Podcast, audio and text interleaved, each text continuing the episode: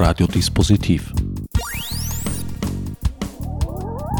Die Sendung im Programmfenster. Willkommen bei Radiodispositiv. Für die heutige Sendung habe ich mir zum Remote-Interview über Studio Link Barbara Wimmer eingeladen. Barbara, du hast 2020 ein äußerst produktives Jahr hinter dir.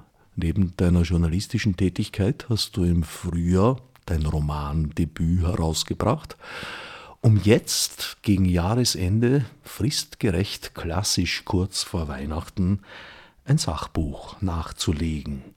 Hilfe, ich habe meine Privatsphäre aufgegeben. Erschienen im MITP Verlag.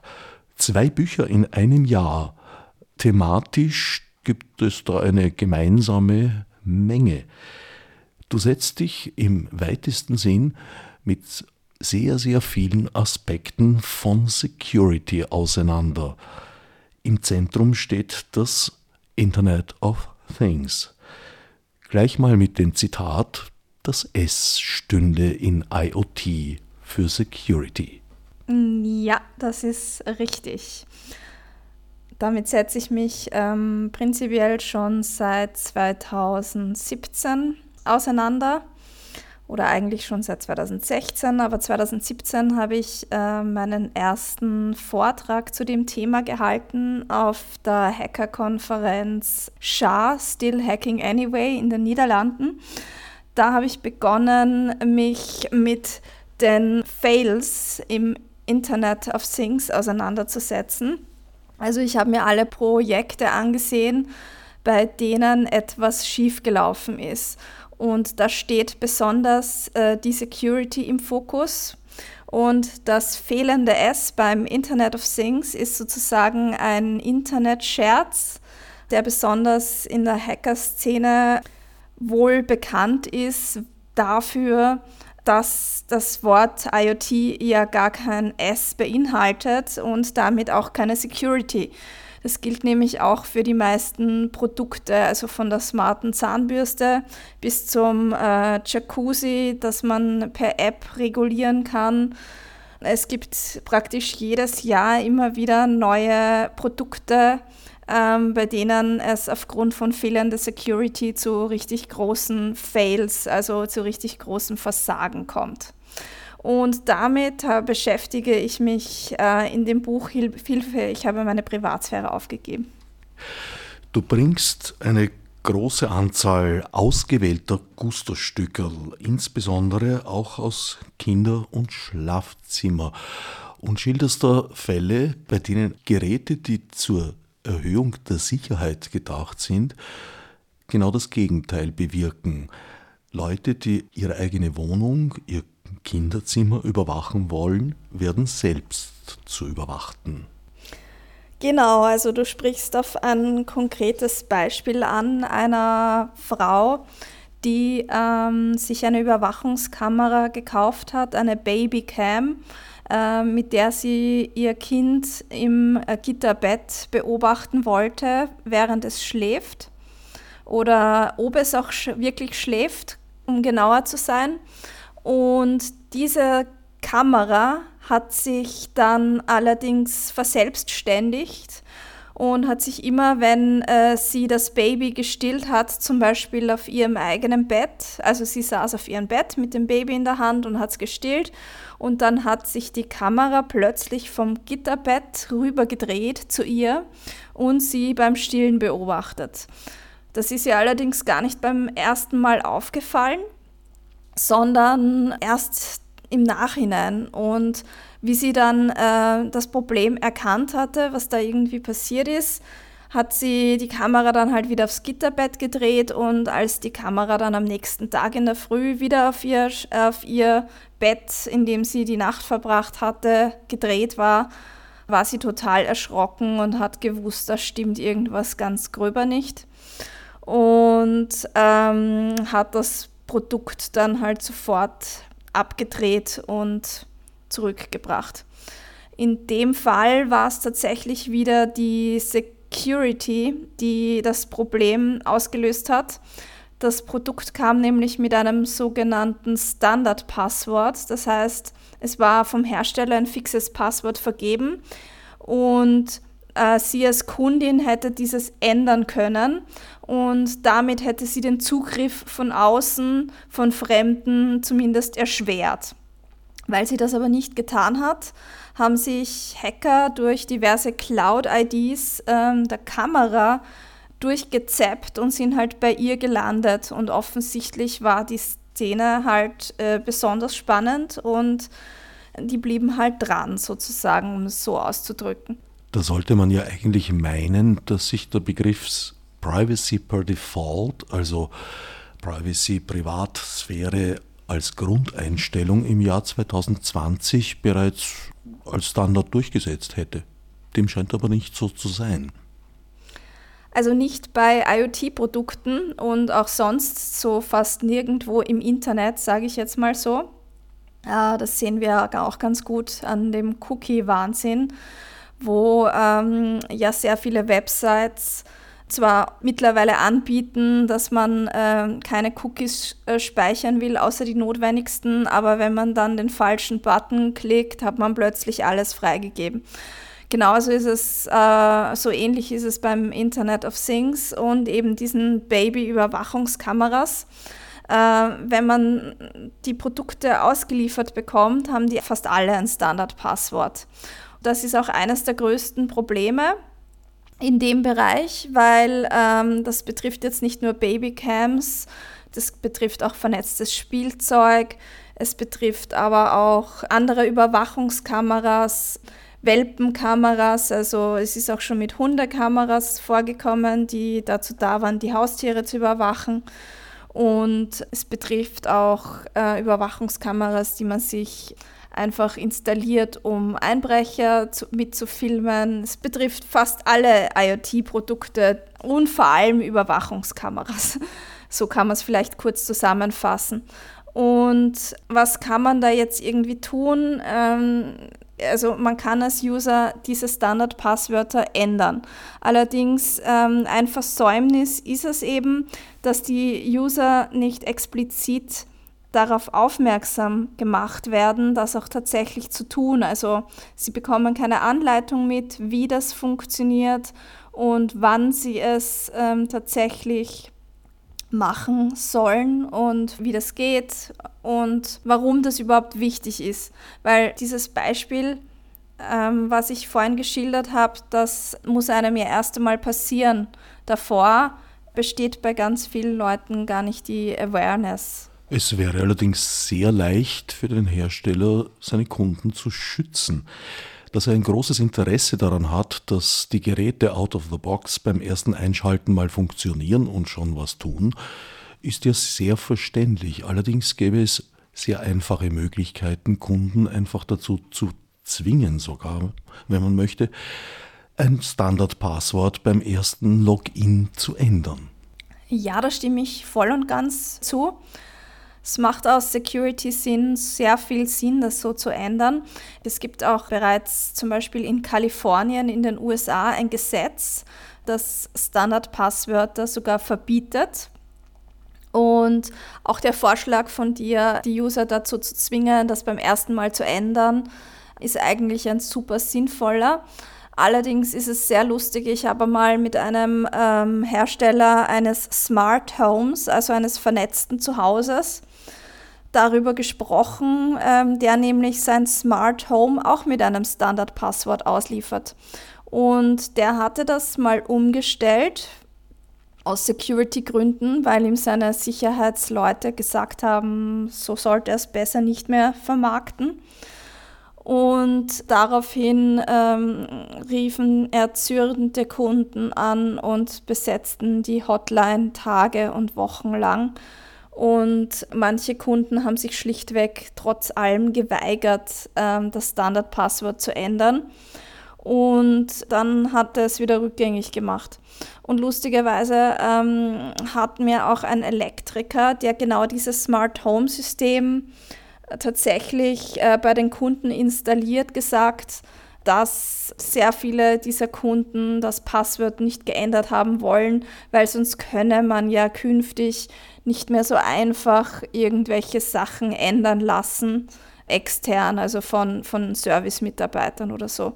Das heißt, offensichtlich besteht da absolut keine Awareness dafür und ähm, die Hersteller tun nichts.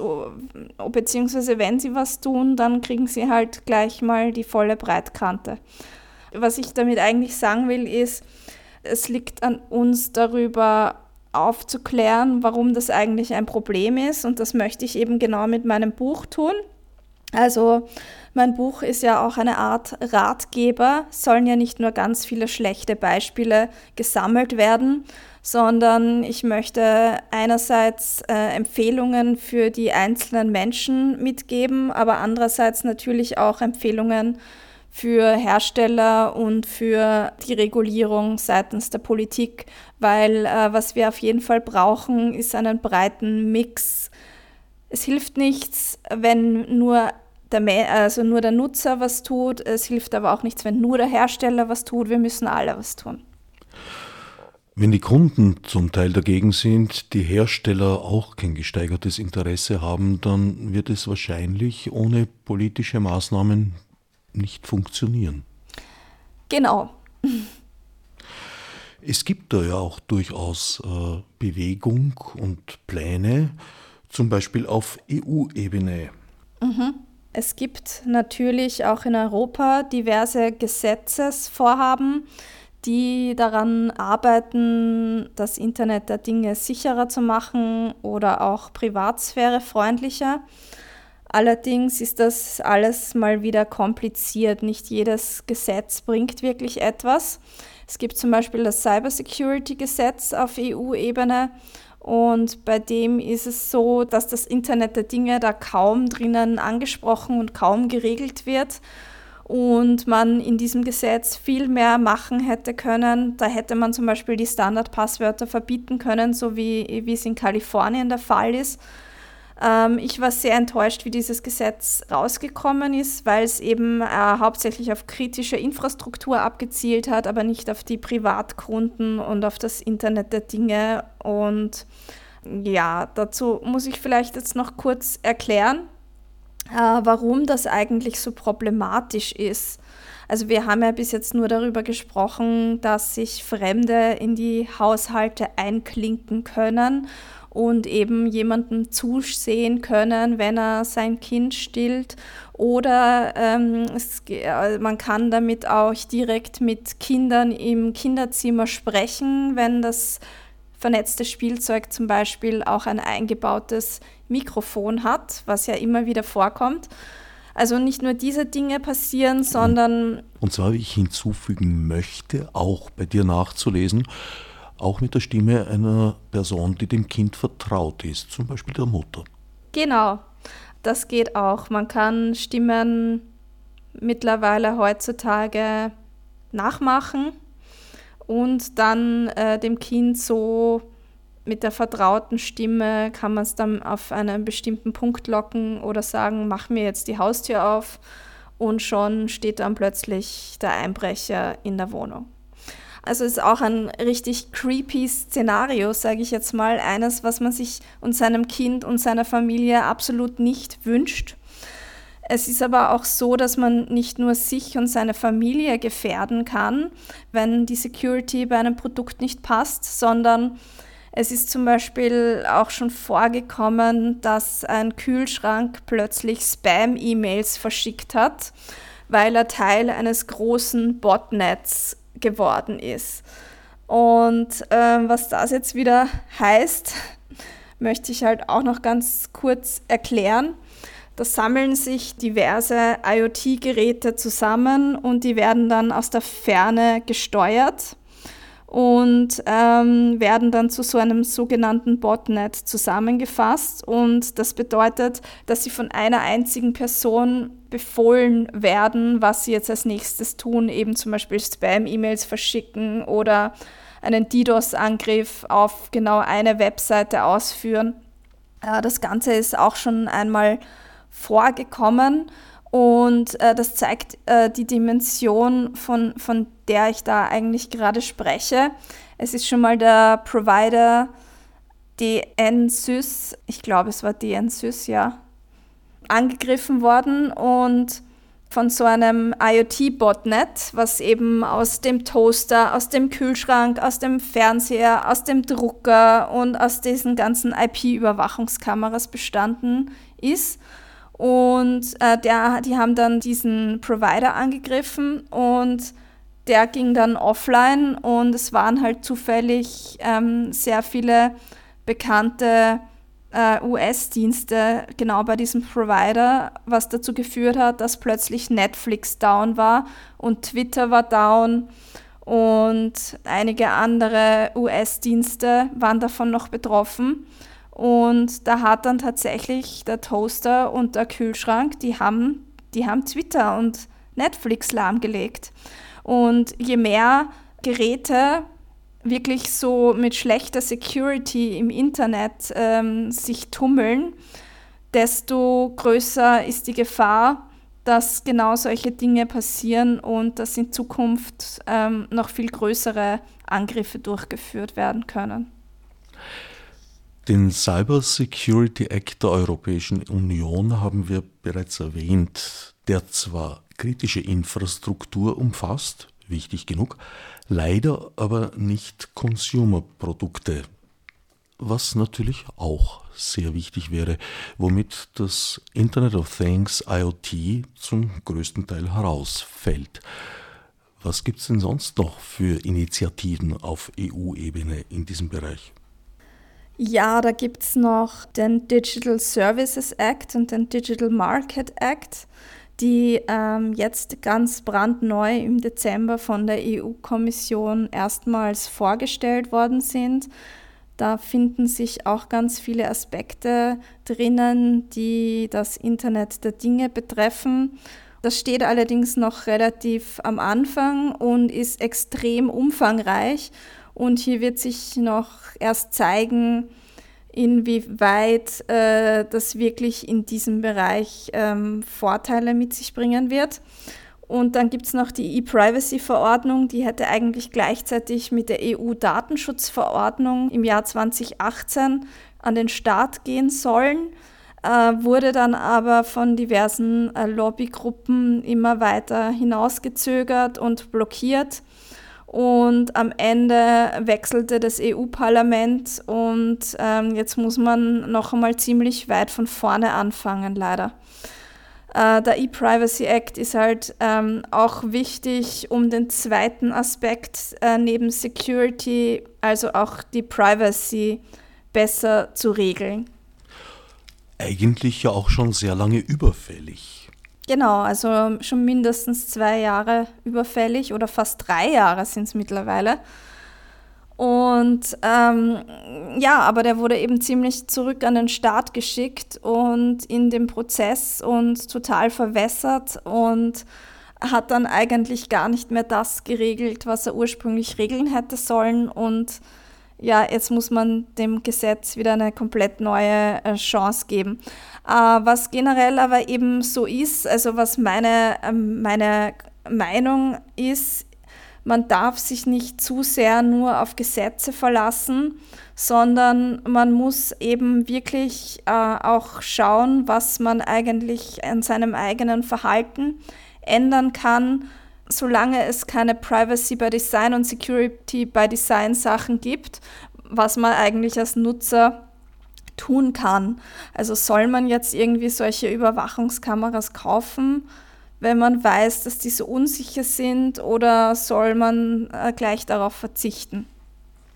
Aber ist das nicht ein bisschen so, als hätte man bezüglich Stromleitungen gesagt, naja, also Erdung braucht man eigentlich nicht für die Haushalte, lassen wir es so wie es ist, die Schuko-Stecker, das ist alles viel zu aufwendig und zu teuer.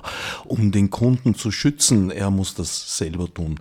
Hier ist der Schutz halt sehr stark tatsächlich auf die Einzelperson ausgelagert. Man muss sich um sehr vieles selber kümmern. Ja, das ist im Moment so.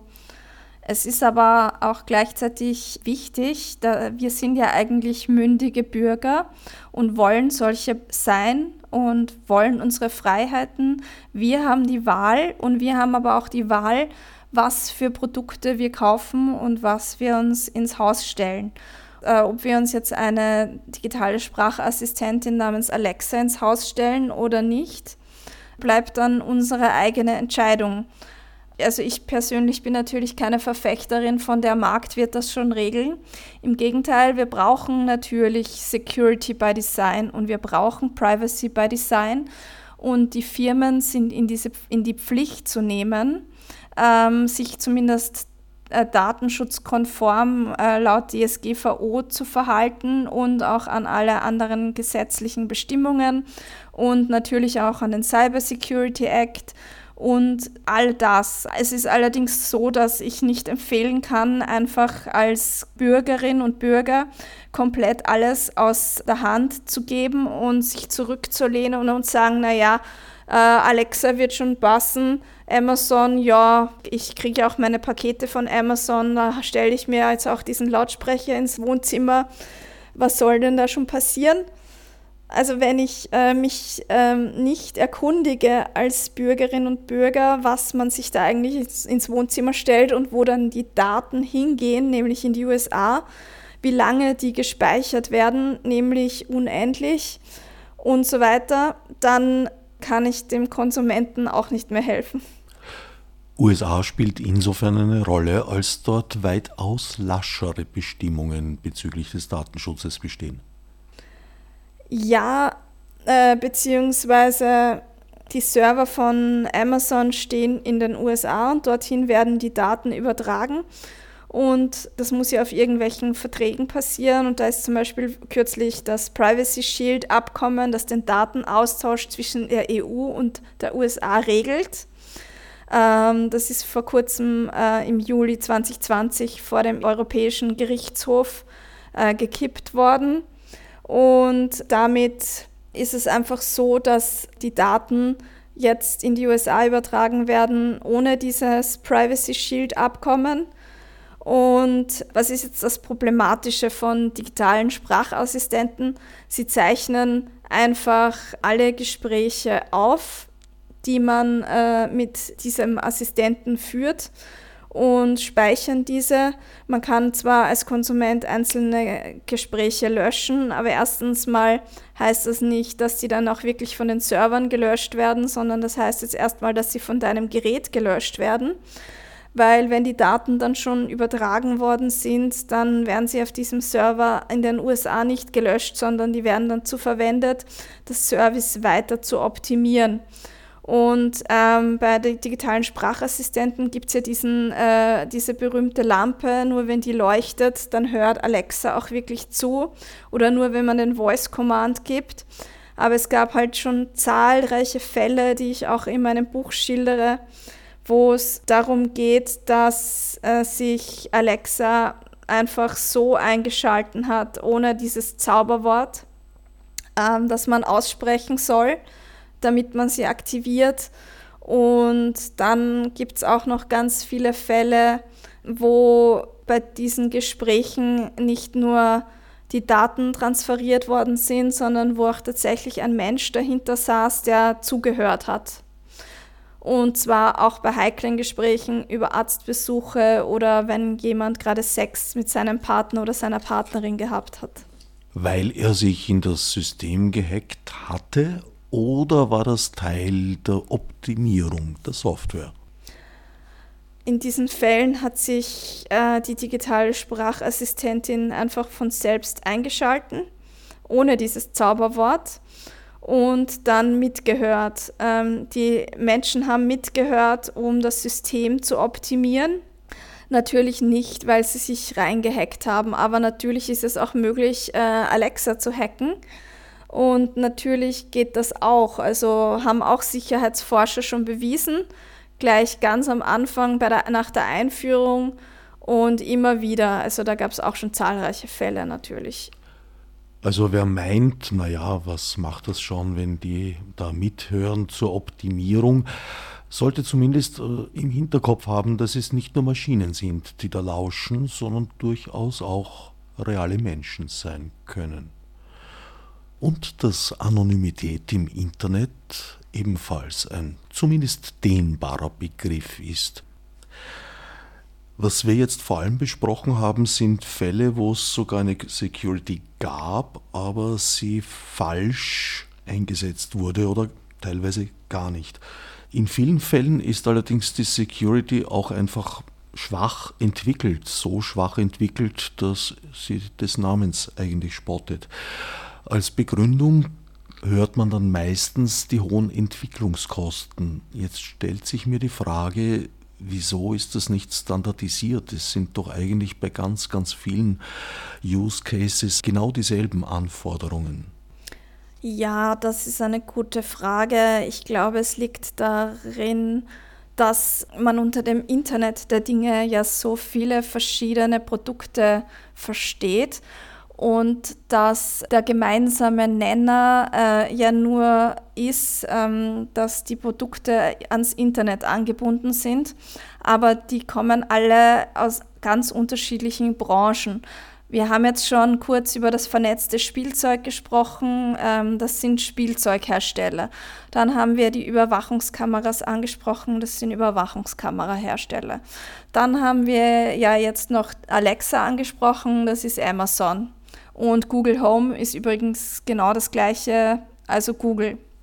Google und Amazon, zwei Riesen. Und äh, dann gibt es natürlich auch noch smarte Lampen, dann gibt es noch das smarte Home und das sind alles unterschiedliche Hersteller.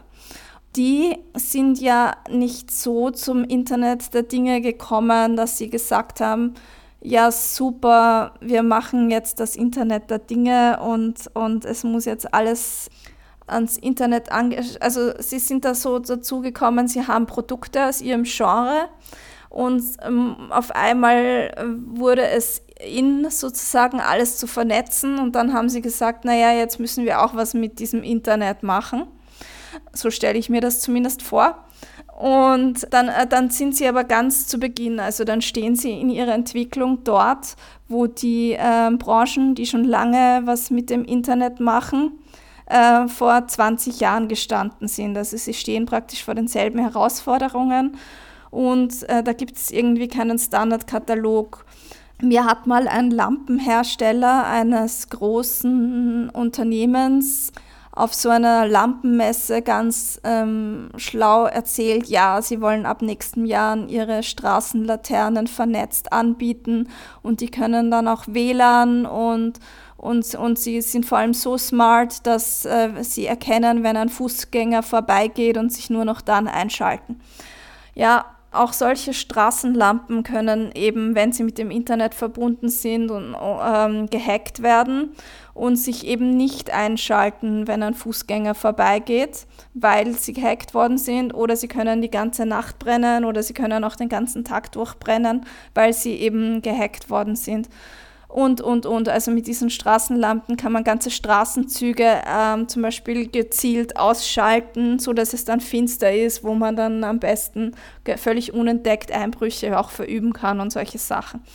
Und angesprochen habe ich den Hersteller dann auf, äh, darauf, naja, wie viele Security-Mitarbeiter haben Sie denn?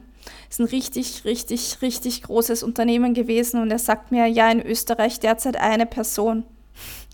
Ich musste aufpassen, dass ich nicht in Lachen und Weinen gleichzeitig ausgebrochen bin, weil das für mich so absurd war, dass eine einzige Person künftig die Vernetzung dieses Produkts in Österreich irgendwie ähm, security-mäßig betreuen soll. Mittlerweile hat der Hersteller ähm, sein Security-Team aufgerüstet und ist sich auch dieser Problematik mehr bewusst. Aber genau das Gleiche ist eben passiert bei einem vernetzten Spielzeug. Es ist jetzt schon jahrelang bekannt, dass es solche Security-Lücken gibt und gerade zum Beispiel bei Bluetooth-Spielzeug. Aber die neuen Hersteller, die jetzt auch alle sagen, sie wollen vernetzen, die fangen wieder alle immer bei Null an und stehen immer wieder vor den genau den gleichen Problemen. Und äh, was hier zum Beispiel Abhilfe äh, schaffen könnte, wären je nach Branche unterschiedliche Privacy by Design und Security by Design Richtlinien und Regeln oder so Leitfäden, woran man sich orientieren kann. Also das stelle ich mir zum Beispiel als Möglichkeit die Hersteller dabei zu unterstützen, da nicht wirklich immer bei Null anzufangen.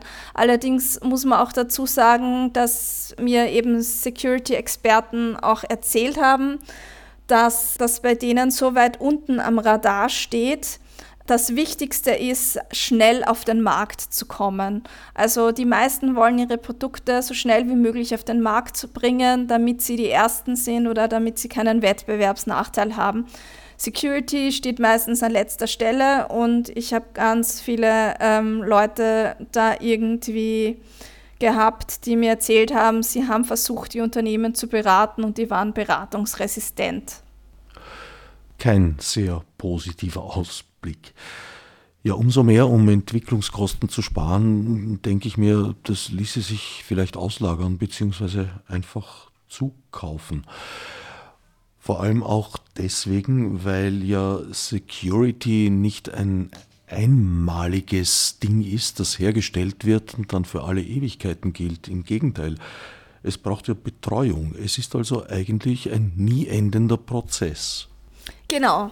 Man drückt ja nicht einfach mal einen Knopf und dann passt die Security, sondern da geht es ja dann auch um Updates, ja, auch die Kaffeemaschine, die vernetzt ist, braucht dann regelmäßig Updates und auch der Toaster und auch der Kühlschrank und auch ähm, das vernetzte Kinderspielzeug und auch das Smart TV und auch Alexa brauchen alle Updates. Und Security ist ja, wie du sagst, ein nicht enden wollender Prozess. Genau deswegen ist es aber auch wichtig, dass man ein Team im Haus hat, was das bewältigen kann. Wenn man das irgendwie auslagert, Entwicklung kann man vielleicht auslagern, indem ein Produkt mal entwickelt wird und dann ist es mal in der ersten Version fertig. Aber Security ist nie fertig. Das bringt mich zur Frage, ob es eigentlich Zertifikate gibt, die wenigstens den Zustand der Security zu einem bestimmten Zeitpunkt in irgendeiner Form überprüfen oder an einem Standard messen.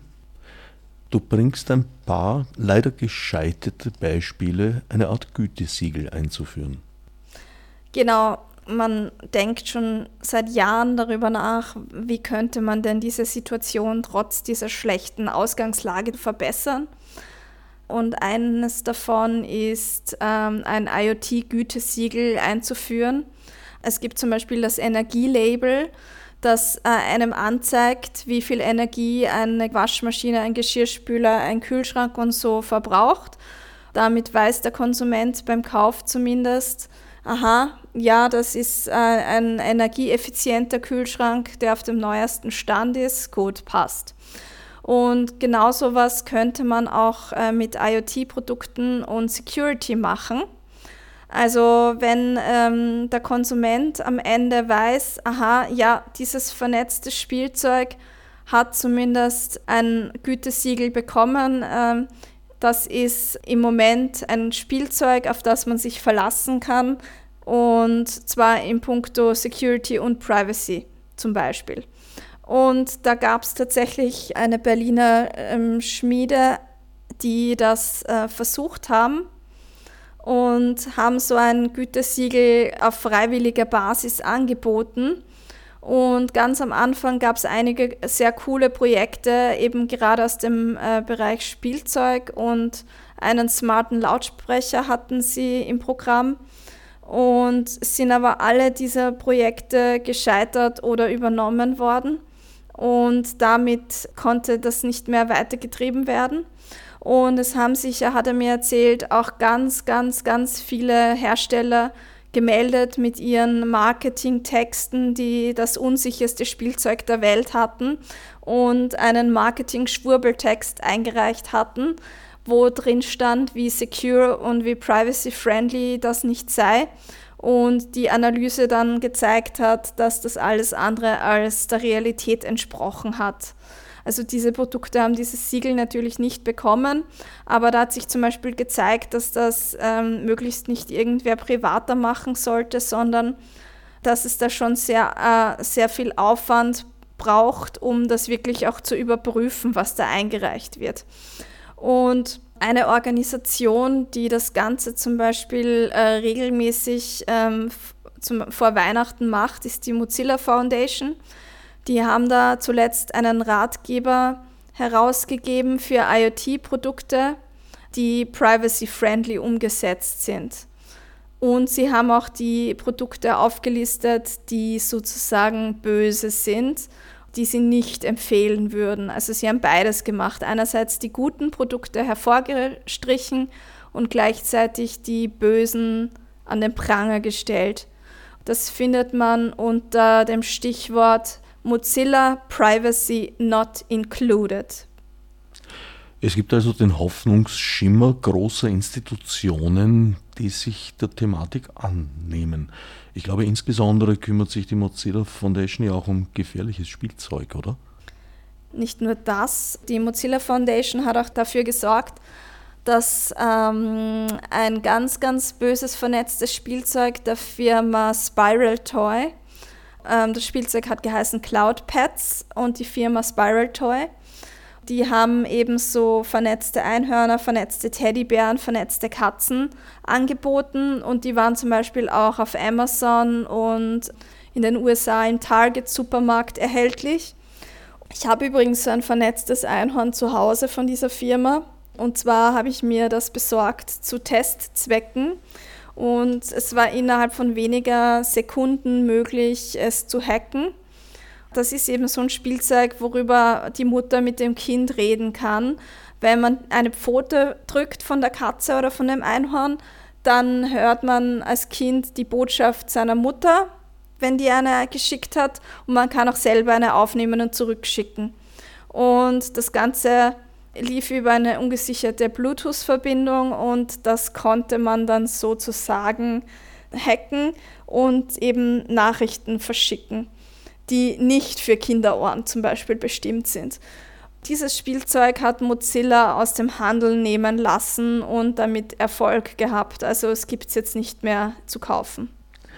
Bildet sich so etwas wie ein internationales Internetrecht heraus und damit verbunden ein internationaler Konsumentenschutz?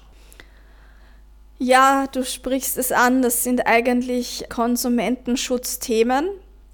Es ist auch so, dass die Konsumentenschützer dieses Thema auch tatsächlich erkannt haben und auch nicht untätig sind, komplett zumindest. Es gibt den norwegischen Konsumentenschutzverband und der hat ähm, eine Studie in Auftrag gegeben, die heißt Out of Control. Da geht es darum, die haben zum Beispiel untersucht, welche Daten Apps übertragen und an wen sie diese Daten schicken, ohne dass die Kunden je ihre Zustimmung dafür erteilt haben. Und da gab es eine große internationale Zusammenarbeit zwischen all den Konsumentenschützern in ganz Europa. Auch die österreichischen Konsumentenschützer waren da beteiligt und haben daran mitgewirkt.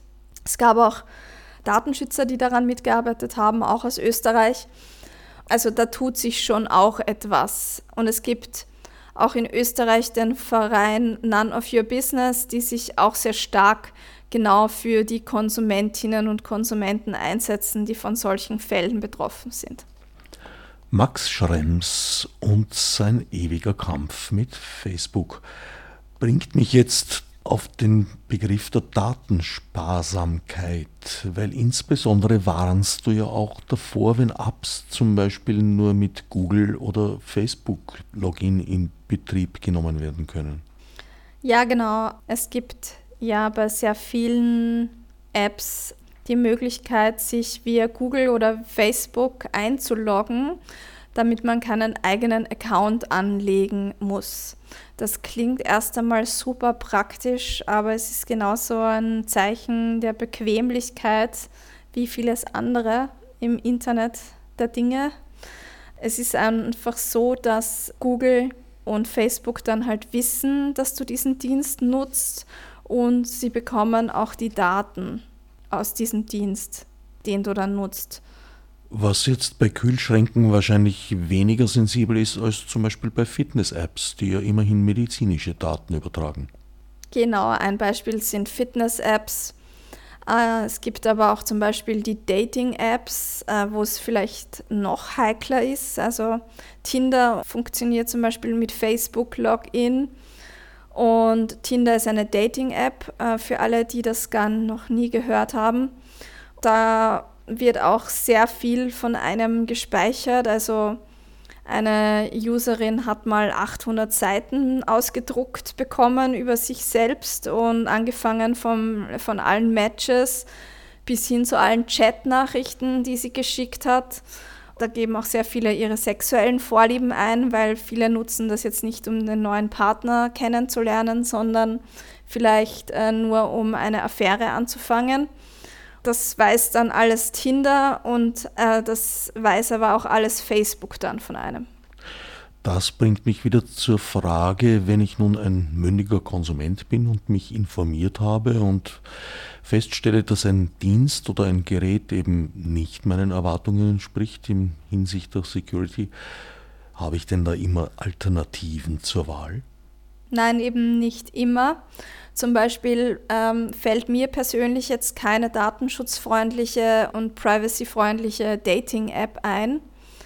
Es gibt allerdings natürlich ähm, manchmal schon Alternativen. Zum Beispiel bei den Messengern ist es nicht so, dass wir von WhatsApp abhängig sind, sondern da gibt es zum Beispiel äh, Signal, dann gibt es auch noch Threema und wenn es gar nicht anders geht, gibt es auch noch Telegram. Und ähm, man muss nicht seine Daten ins Facebook-Imperium werfen. Also WhatsApp gehört ja zu Facebook und das soll jetzt immer enger miteinander verschränkt werden. Und ähm, die Daten sollen jetzt auch für personalisierte Werbung für Facebook zur Verfügung stehen. Deswegen ist das äh, jetzt gerade zuletzt in Verruf gekommen und viele Leute haben erkannt, Moment mal, was tue ich denn da eigentlich gerade? Und da gibt es eine Alternative oder mehrere Alternativen. Bei Dating-Apps wiederum gibt es keine. Bei Menstruations-Apps zum Beispiel gibt es Alternativen. Da gibt es eine App, die heißt Drip und die ist total Open Source Bild und ähm, speichert die Daten nur lokal auf deinem Gerät. Und die werden nicht an einen Server übertragen und sie sammeln vor allem gar keine heiklen Daten, die richtig böse sind. Also es gibt auch sehr viele Menstruations-Apps, die wirklich sammeln, wann man das letzte Mal Sex gehabt hat, ob man ungeschützten Sex hat, was für Menstruationsbeschwerden man hat und ganz viele solche Dinge. Und die werden dann aber auch alle an Dritte weitergegeben. Und ja, da gibt es wieder Alternativen und dann gibt es zum Beispiel ähm, Alternativen zu Facebook, gibt es zum Beispiel äh, im Fediverse. Andere Bereiche wiederum wird schwieriger. Also wie gesagt, äh, Ratgeber für Internet der Dinge ähm, Projekte gibt es eben von Mozilla, aber, man, aber du hast schon recht, man muss sich als Konsument wirklich aktiv darum bemühen, diese Alternativen zu finden. Im Bereich der Messenger geht ja dieser Tage geradezu ein Traum von dir in Erfüllung. Es ist eine regelrechte Fluchtbewegung weg von WhatsApp hin zu Signal eingetreten. Ja, also muss ich sagen, in den letzten Tagen äh, sind in meinem Smartphone sicher 100 neue Kontakte in der Signal-App zu finden gewesen. Von manchen Leuten habe ich mir gedacht, was, der hat das da vorher noch gar nicht genutzt, okay. Und ähm, es ist so, dass ich persönlich schon sicher seit fünf oder sechs Jahren oder noch länger Signal nutze und darüber die meiste Kommunikation abwickle. Signal wird ja auch schon seit Jahren von Edward Snowden empfohlen. Der hat auch vor kurzem einen sehr lustigen Tweet rausgeschmissen, in dem er geschildert hat, äh, ähm, hat ein Nutzer gefragt, warum soll er denn Signal nutzen? Und Snowden hat dann äh, so äh, scherzhalber getwittert, naja, es gibt keine bessere App, weil es sie zeigt, ich bin noch am Leben. Das ist jetzt vielleicht erklärungsbedürftig, wenn man die Geschichte nicht so kennt. Edward Snowden hat äh, im Jahr 2013 den NSA-Skandal aufgedeckt und ist halt ähm, jetzt in Russland lebend und wird von den USA halt gesucht und ist als Whistleblower nach wie vor in großer Gefahr. Und ähm, es gibt sicher genug Leute, die ihn nicht lebend sehen wollen, um es mal so auszudrücken. Jedenfalls ist ähnlich wie bei Julian Assange die Chance, dass er in, in den Vereinigten Staaten von Amerika einen fairen Prozess bekäme, verschwindend gering. Genau. Du empfiehlst Verbrauchern und Verbraucherinnen auch eine Abwägung vorzunehmen, wie viele Daten sie hergeben wollen und wie viele Daten ihnen ein bestimmtes Service wert ist.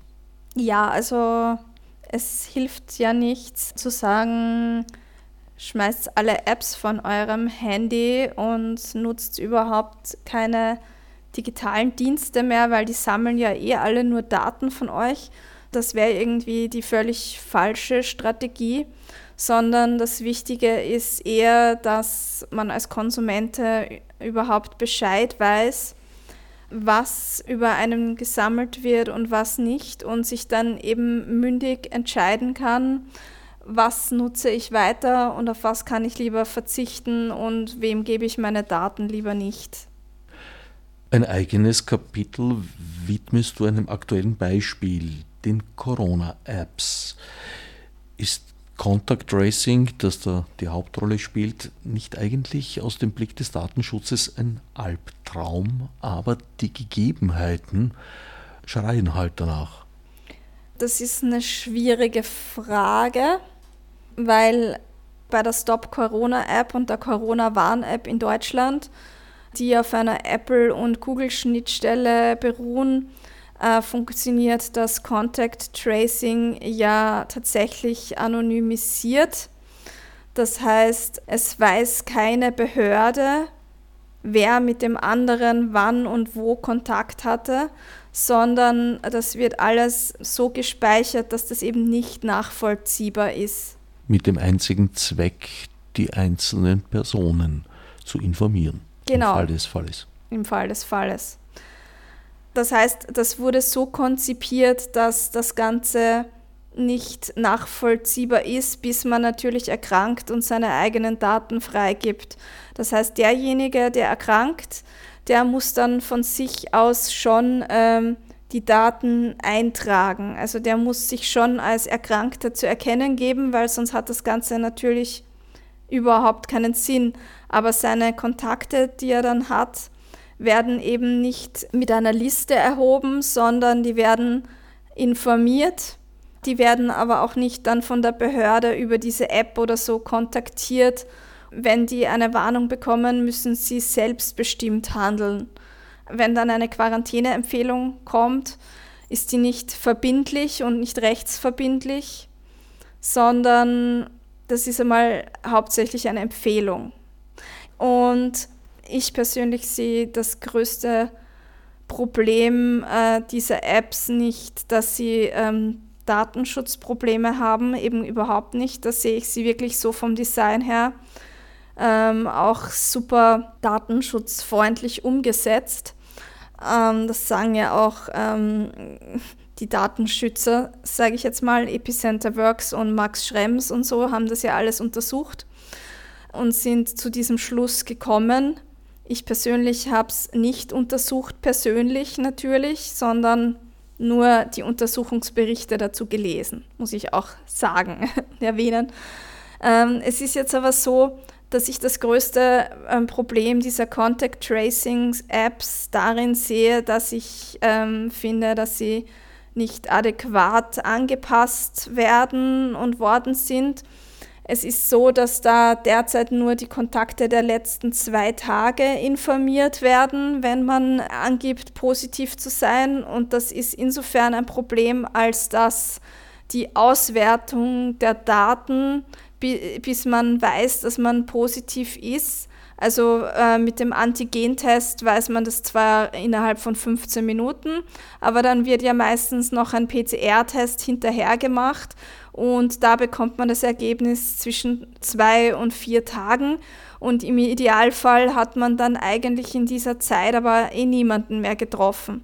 Das heißt, äh, wenn jetzt nur die Kontakte der letzten zwei Tage informiert werden, und man das aber dann erst einträgt, wenn man wirklich ein super sicheres PCR-Ergebnis hat, dann ist das ein bisschen an der Realität vorbei designt, sage ich jetzt mal. Das ist eher das Problem als das Datenschutzproblem. Also sagen wir mal, es gäbe durchaus noch Punkte, wo Verbesserungen nötig wären. Ja. In diesem Zusammenhang stellt sich mir auch die Frage nach dem Umgang mit Gesundheitsdaten. Grundsätzlich fände ich ja eine Systematik wie ELGA oder wie sie jetzt auch mit dem Impfpass eingeführt werden soll, durchaus für sinnvoll. Allerdings habe ich nicht den Eindruck, in einem Land zu leben, in dem mit derart sensiblen Daten entsprechend sensibel umgegangen wird. Und um es noch ein bisschen auszuweiten, mir fiele auch weltweit kein solches Land ein derzeit. Gesundheitsdaten sind ein weites Feld. Wenn wir uns zum Beispiel jetzt die Corona-Impfung anschauen, die soll ja im elektronischen Impfpass, dem E-Impfpass, ähm, der bis Ende März flächendeckend ausgerollt sein soll, äh, verpflichtend eingetragen werden. Das heißt jetzt allerdings nicht, dass die Impfung verpflichtend wird, sondern die Eintragung in den elektronischen Impfpass ist verpflichtend. Das ist einmal nicht dasselbe für alle, die sich nicht impfen lassen wollen, aus diversen Gründen. Ähm, das System ähm, benachteiligt sie dann in keinster Weise oder so. Allerdings ist es so, dass man ähm, sich aus diesem E-Impfpass nicht austragen kann. Also diese Impfung wird dann dort drinnen vermerkt, ob man will oder nicht. Es gibt kein Opt-out. Bürgern, die das nicht wollen, wird empfohlen, sich an die Ombudsstelle von Elga zu wenden. Was dann aber passiert, wenn man sich dahin wendet und es kein Opt-out gibt, hat mir bis heute niemand sagen können. Und äh, bei ELGA, dieser elektronischen Gesundheitsakte, da gibt es ja zumindest ein Opt-out die muss man nicht nutzen. Aber ähm, alle Impfungen, die man künftig von einem Arzt bekommt, landen verpflichtend in diesem Impfpass und als erstes die Corona-Impfung. Das ist jetzt eben eine schwierige Sache. Bei der Corona-Impfung macht es vielleicht tatsächlich noch am meisten Sinn, weil es da epidemiologisch tatsächlich so ist, wenn man dann feststellen kann, äh, wie hoch die Durchimpfungsrate ist, kann man vielleicht tatsächlich bestimmte Maßnahmen davon abhängig machen. Bei anderen Impfungen sehe ich das aber wieder irgendwie weniger sinnvoll an, dass das verpflichtend ist. Und es ist ja so, jetzt wird darüber diskutiert, der Gesetzesbeschluss dazu ist allerdings schon zwei bis drei Jahre alt. Um die Durchimpfungsrate festzustellen, würde allerdings keine personalisierte Datenerfassung notwendig sein. Das stimmt. Könnte man auch anders speichern.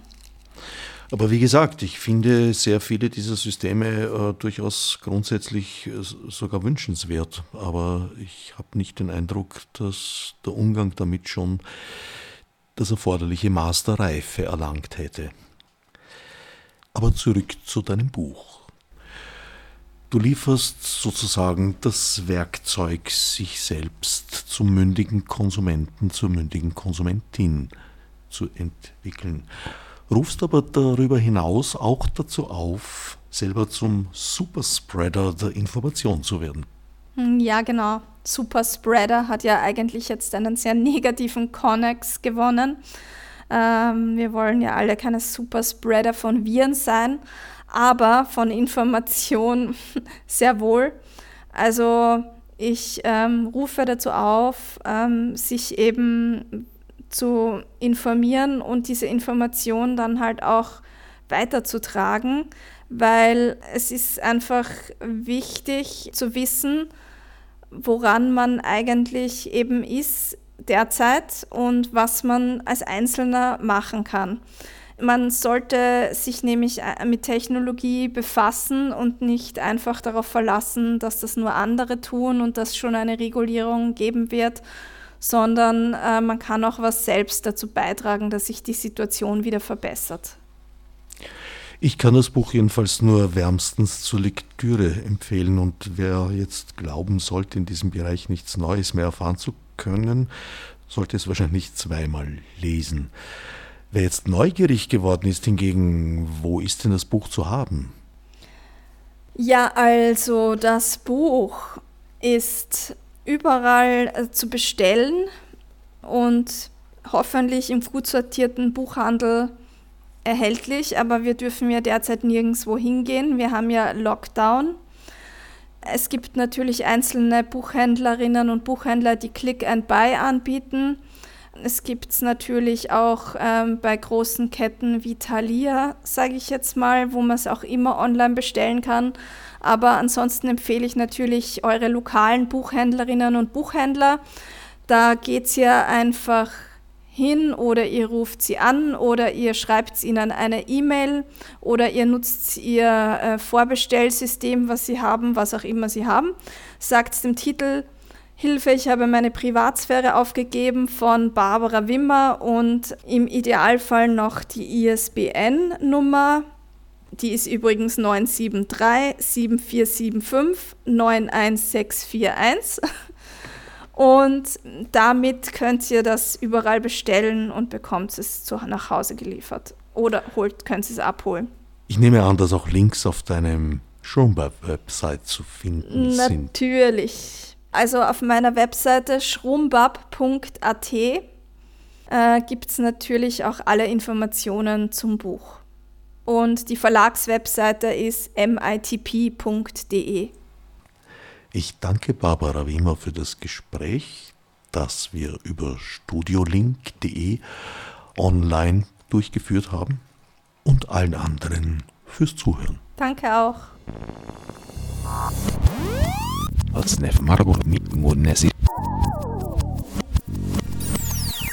Fichte subsidiar